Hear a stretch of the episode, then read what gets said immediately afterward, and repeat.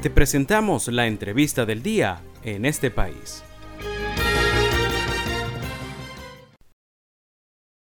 A esta hora nos da mucho gusto saludar, darle la bienvenida a Jesús Castellanos, él es politólogo, experto en temas eh, electorales, es funcionario jubilado del Consejo Nacional Electoral y profesor universitario. Jesús, eh, bienvenido, por aquí te saluda Andrés Cañizales. Muchísimas gracias por la invitación, Andrés. Jesús, eh, precisamente el día de hoy la Comisión Nacional de Primarias ha declinado esta propuesta de un, de un acompañamiento integral por parte del CNE que incluiría también eh, cambiar la fecha de las primarias. Ha dicho la Comisión eh, Nacional de Primarias que se mantiene la consulta el día 22 de octubre. Te pregunto porque es algo que he venido percibiendo en muchos espacios donde se habla de este tema tiene eh, los factores de oposición, tienen capacidad técnica y logística para organizar por sí solos estas elecciones primarias. ¿Qué opinas tú al respecto?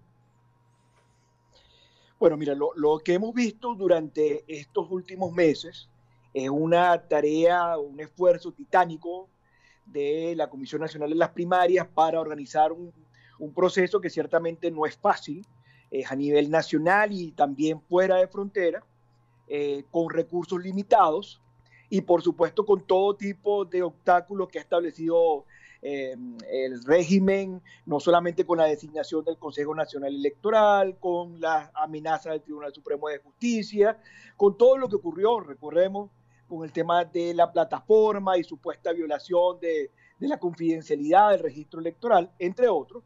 Bueno, a pesar de todos esos factores, llegamos a estas alturas, 2 de octubre, a 20 días de celebración de la primaria y eh, podemos dar, por lo menos eh, es lo que yo percibo, eh, evidencia de que, bueno, se ha logrado la articulación de un grupo importante de venezolanos en procura de crear una estructura.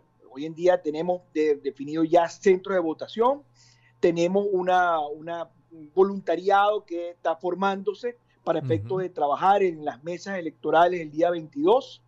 Se está contando también con parte, por lo menos, de los recursos para eh, financiar el proceso. Es decir, eh, en lo particular yo creo que a pesar de todas las dificultades, podemos hablar de que hoy por hoy pareciera que la comisión puede llevar a feliz término la primaria del 22 de octubre. Mm. Y mm, le ha hecho la Comisión Nacional de Primarias, le ha hecho una serie de solicitudes al Consejo Nacional Electoral, pero solicitudes de orden más puntual, por ejemplo, eh, que haya, eh, sirva el CNE como interlocutor, por ejemplo, con las autoridades militares del Ministerio de, del Interior para resguardar el material, el tema del, del propio, de la, la, propia emisión de salvoconductos para que los materiales eh, electorales puedan viajar por el país, etcétera. ¿Te parece factible que el Consejo Nacional Electoral pueda darle eh, este, esta ayuda puntual al proceso o podríamos estar más bien en el escenario de que el CNE se niegue completamente a, apoyar de alguna manera esta, esta consulta opositora? Fíjate, yo, yo voy a jugar a creer, a creer, a pesar de que creo que es poco factible, a creer que el Consejo eh, pudiera generar algún tipo de gesto que por supuesto va a, apuntar a un fortalecimiento inclusive de su propia credibilidad. Este es un consejo que nace ciertamente con, con plomo en el ala, diríamos los venezolanos, con una, ciertamente con vicios de origen, en la medida que pues, es producto de una interrupción eh, inconstitucional y legal de los periodos de mandato de los anteriores rectores, designados en 2021, pero además un proceso en el comité de postulaciones que finalmente era simétrico, que no cumplió con parte de los lazos que estaban en ley. Es decir, ya este consejo tiene debilidades, sin contar que, bueno, parte de lo que quedaron finalmente designados son claras fichas del oficialismo.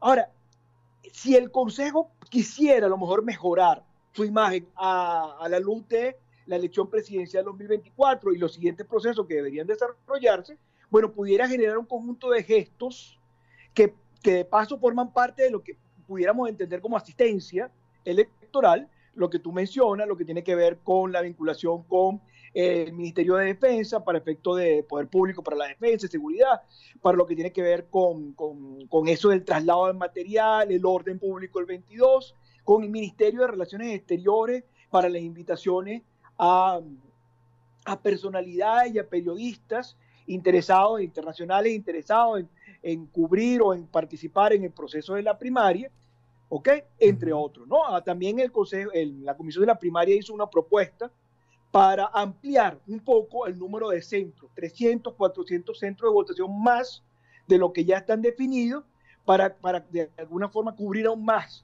y de forma más exhaustiva, pues todo el, territorio nacional. Vamos a ver, yo en lo particular insisto, como gestos que forman parte de la asistencia electoral, que, que está definida en ley, pudiera el Consejo apoyar, pero, pero, eh, tengo mis dudas, en realidad tengo mis dudas. Mm.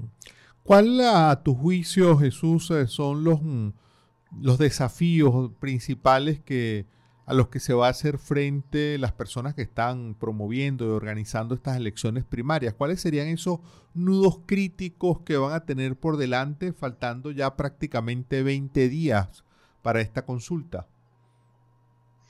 Bueno, el, primero, que creo que, es el que sale a, la luz más rápido, tiene que ver, pues, eh, una vez que eh, la comisión decide de, de, este apoyo, asistencia técnica del Consejo Nacional Electoral, lo que se había lucubrado, lo que se había manejado era que, bueno, el régimen, a través del Tribunal Supremo de Justicia, pudiera intervenir la primaria. A mí me parece que eso no es tan mecánico, quiero decirlo. Yo, en lo particular, y así lo he dicho en varias entrevistas, pues soy de la idea que el régimen está haciendo cálculos permanentes sobre su intervención en no, o no en la primaria, dependiendo del costo político que esto suponga. Y hasta el momento, por lo menos hasta el 2 de octubre, el costo político le ha aconsejado no suspender, no intervenir la primaria. Vamos a ver si a partir de esta decisión y los días posteriores, pues eso cambia, ¿ok? Pero hasta el momento no ha pasado.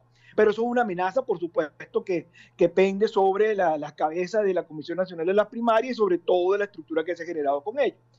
Otro de los grandes retos, sin duda alguna, tiene que ver, pues, o sea, con esa preocupación que tienen con relación al tema de los centros de votación, el orden, la llegada del material, el día de las elecciones, el día de la primaria, también por supuesto puede ser un elemento crítico y quizás también por eso la solicitud de apoyo.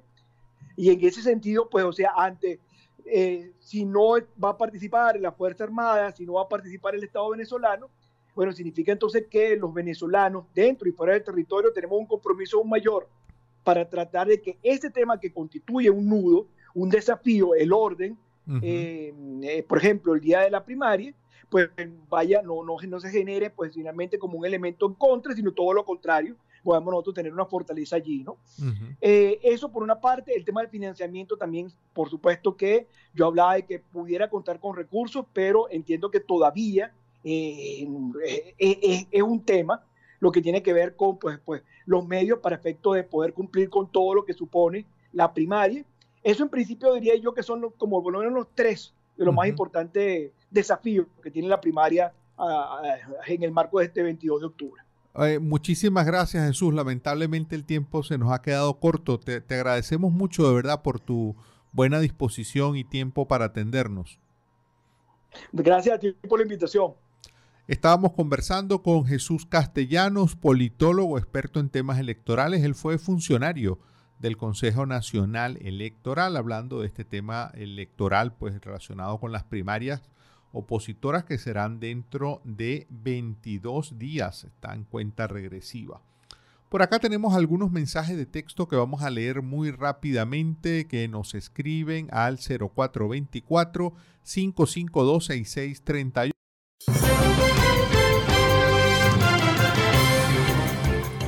Esto fue la entrevista del día en este país.